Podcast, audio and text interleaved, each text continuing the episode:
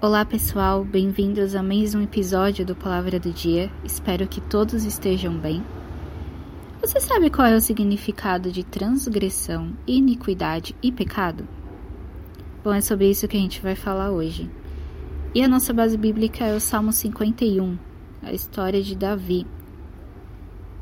Eu vou ler só alguns versos, mas fica o conselho para vocês lerem o capítulo todo com mais calma.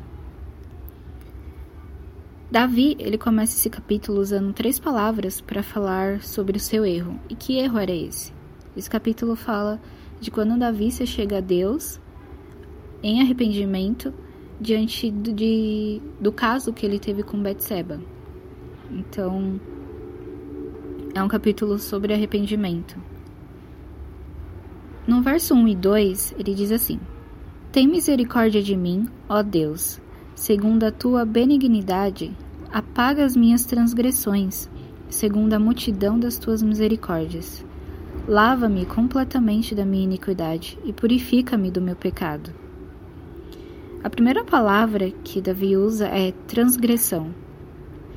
Transgressão é se rebelar contra a autoridade de Deus ou ultrapassar conscientemente um limite, um limite estabelecido.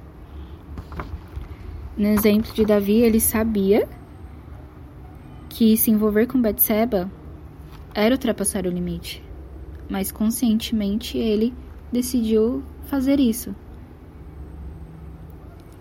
A outra palavra é iniquidade.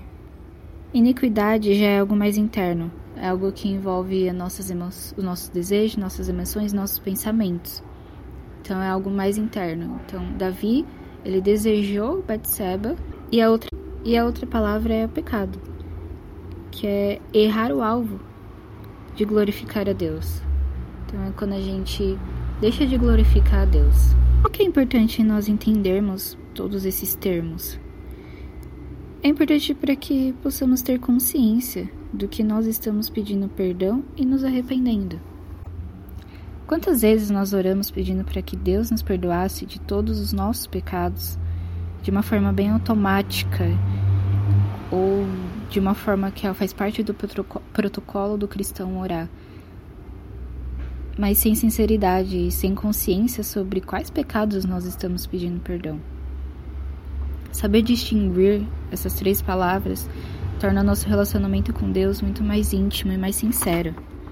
No verso 6, Davi diz assim: Eis que amas a verdade no íntimo, e no oculto me fazes conhecer a sabedoria. Ter consciência de onde estamos errando e pedir perdão por isso nos faz enxergar o amor, a misericórdia e a graça de Deus muito mais viva, muito mais real nas nossas vidas. Bom, se essa palavra falou ao seu coração, eu te convido a compartilhar esse episódio com outras pessoas e fica o convite também para vocês conhecerem as nossas redes sociais. Fique à vontade para entrar em contato conosco, para pedir pedidos de oração, agradecimentos. Fiquem à vontade, nós estamos à disposição. Fiquem com Deus e até mais.